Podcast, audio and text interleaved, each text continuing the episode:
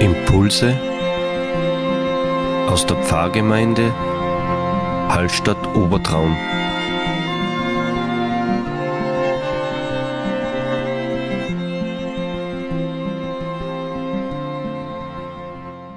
Herzlich willkommen zu unserem Impuls. Heute ist nun wirklich der drittletzte Sonntag des Kirchenjahres gekommen.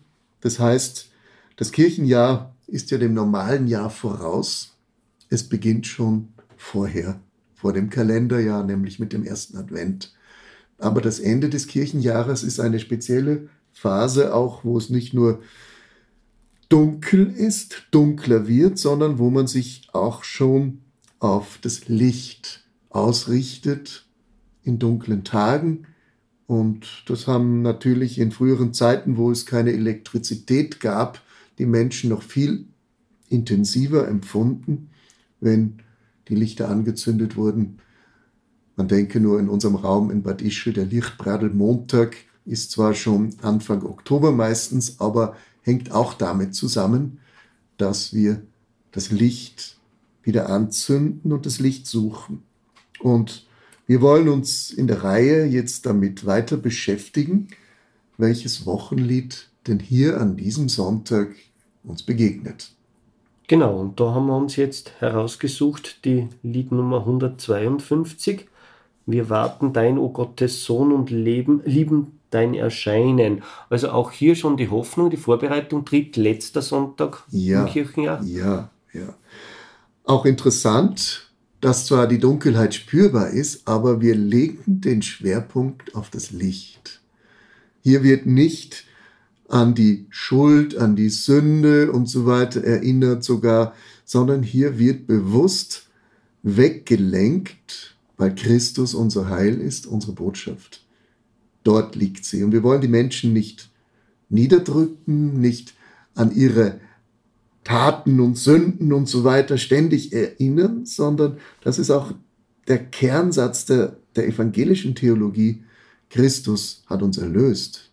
Wir schauen nach vorne und nicht nach hinten. Also eher weniger, er ist wegen euch oder für euch gestorben, sondern es ist um die Erlösung. Ich sage ganz ehrlich, ja. ich kann mit diesem stellvertretenden äh, nur so weit etwas anfangen, dass Christus uns erlöst hat, dass er an die Stelle getreten ist, uns zum Vorbild und dass wir ihm nachleben. Aber wenn dann von der Theologie so etwas daherkommt wie aus dem Mittelalter, dass wir quasi ihn ans Kreuz genagelt haben, dann tue ich mir doch ziemlich schwer damit, weil das ist sicherlich nicht der Kern der evangelischen Botschaft. Ja, ich meine, ich sage jetzt einmal, die, diese Haltung ist nicht gerade ein Publikumsmagnet. Das kommt dazu. und vielleicht ist auch das, wo das immer wieder verkündigt wird, dass unsere Sünden und so weiter im Vordergrund stehen, äh, die Menschen deswegen sich auch von der Kirche abwenden und sagen, was soll das? Wir müssen schon Verantwortung übernehmen hier in diesem Leben, aber sich jetzt noch auf, auf metaphysische Weise ständig für etwas zu schämen oder schuldig zu fühlen, wo wir eigentlich nicht dabei waren, das ist doch sehr schwer greifbar. Und auch keinen Einfluss drauf haben. So ist es. Also du kannst dir nichts, ja. kannst dir nichts ja. da. Ja. Durchaus positiv das Lied formuliert, wenn man sich das anschaut. Ähm, wir trösten uns, dass du die Schuld am Kreuz hast abgetragen, so können wir nun gern mit dir uns auch zum Kreuz bequemen, bis du es weg wirst, nehmen. Da ist dann die Erlösung. Da ist die Erlösung. Wir wissen, dass das Kreuz da ist und wir haben es ja täglich zu tragen. Aber es jetzt noch einmal wieder hervorzukehren, als ob wir noch gar nicht erlöst sind, das halte ich für eine Fehlinterpretation. Christus hat es ein für alle Mal getragen und unser Kreuz wird er auch auflösen, bis du es weg wirst nehmen. Ja, Philipp Friedrich Hiller ist der Schöpfer dieses Textes. Er stammt aus dem württembergischen Pietismus, ist fast gleich alt wie Zinsendorf, mit dem wir uns letzte Woche beschäftigt haben, 1699 geboren. Und er war in verschiedenen Gemeinden tätig und gilt eigentlich als einer der bekanntesten Dichter im württembergischen Pietismus. Das ist eine spezielle Glaubensrichtung, wo man auch sehr stark die Liebe zu Christus in den Vordergrund stellt, die Gemeinschaft und die noch heute, gerade in Württemberg, sehr stark verbreitet ist. Da gibt es eigene Gemeinschaften auch, die nicht nur am Sonntag in der Kirche sind, sondern ihre eigenen Gruppen bilden, am Sonntagabend sich oft treffen zu ihrer Gemeinschaftsstunde, zu ihrer Bibelstunde und die aktiv eigentlich die Bibel lesen, wo man den Eindruck hat, die Menschen sind sehr, sehr belesen und was in der Bibel ist.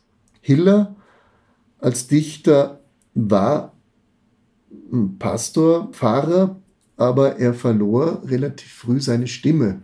Und was ist natürlich für einen Pfarrer äh, nicht tödlich, aber es ist quasi, du kannst deinen Beruf nicht mehr ausüben. Er hat sich deswegen sehr stark auf Literarisches verlegt, hat viele Auslegungen geschrieben und auch andere Lieder uns in unserem Gesangbuch geschenkt. Wahrscheinlich ähnlich schwierig wie bei Beethoven der Verlust des Gehörs war. Ja, würde ich da mal sagen. Ja. Ein weiteres Lied vielleicht, um es zu erwähnen, 355 ist auch von ihm geschrieben, mir ist Erbarmung widerfahren, Erbarmung, deren ich nicht wert. Das zähle ich zu dem Wunderbaren, mein stolzes Herz hat's nie begehrt. Nun weiß ich das und bin erfreut und rühme die Barmherzigkeit. Eine ähnlich positive Einstellung gegenüber all dem, was wir erleben und erleiden. Es ist überwunden. Die Illusion der Sünde, des Getrenntsein von Gott, ist letztlich durch Christus bereinigt. Äh, die Zeile, die du gerade gelesen hast, äh, Erbarmung widerfahren, Erbarmung, deren ich nicht wert, aber trotzdem eher in die Richtung Selbsterkenntnis oder Akzeptanz des eigenen ja, Versagens oder der eigenen, des eigenen Seins einfach eher nicht, nicht in die depressive Richtung, mein Gott, na, was ich für schlechter Mensch bin und jetzt muss ich mich selber geißeln oder was weiß ich was. Genau. Und ich werde ewig im Fegefeuer brennen für meine Missetaten, sondern die Erbarmung, ja, es ist da. Ja. Dieses absolute Angenommensein spricht ja. da ja raus. Ich bin nicht nur fehlerhaft, ich bin vielleicht wirklich ein Trottel gewesen mhm. und bin es vielleicht immer noch in gewissen Momenten, aber es macht nichts. Das bedeutet Rechtfertigung aus Glauben. Ich bin nicht durch meine Werke und meine Taten hinuntergezogen, sondern weil Christus mich erlöst hat. Deswegen bin ich ein freier Mensch. Der Fluch der Sünde, wie es heißt, ist vergangen, ist Geschichte. Und wenn wir uns immer wieder dort meinen, noch aufhalten zu müssen, auch in unseren Predigten, dann sage ich, ist das eine Illusion, ist das ein Fehler.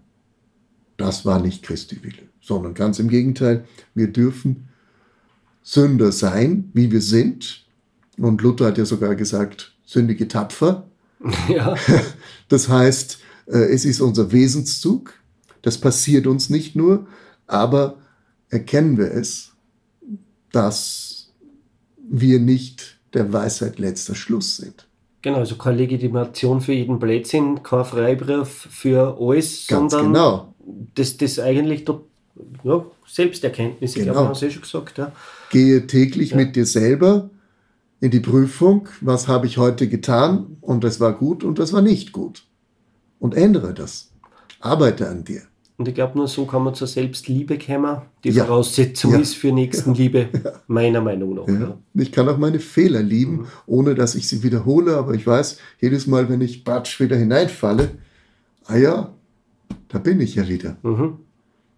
Aber ich mache euch deswegen nicht geißeln und verachten, ganz im Gegenteil.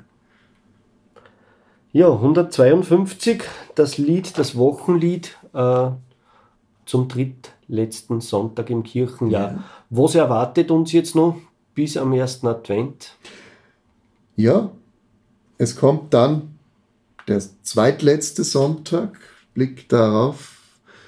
Dort geht es dann auch um das letzte oder jüngste Gericht. Natürlich auch eine sehr mythologisch starke Vorstellung im späten Mittelalter gewesen, ähm, wo auch dann die Geschichte, ja, entschieden ist, wo kommen die Menschen hin, zur rechten oder zur linken. Nicht? Es werden die Schafe von den Böcken geschieden, genauso die Menschen, die entweder die Botschaft geglaubt haben und Christus gefolgt sind oder durch ihre Taten das getan haben oder die anderen eben nicht. Auch das ist eine ernsthafte Botschaft, die uns zum Nachdenken anregt. Das ist kein Spaziergang.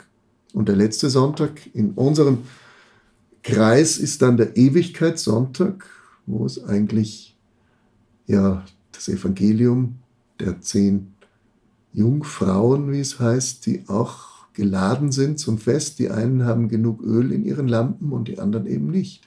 Für die einen reicht es und für die anderen nicht. Auch eine starke Mahnung, achtet auf eure Vorräte, auch im geistigen Sinn gesprochen, im geistlichen Sinn.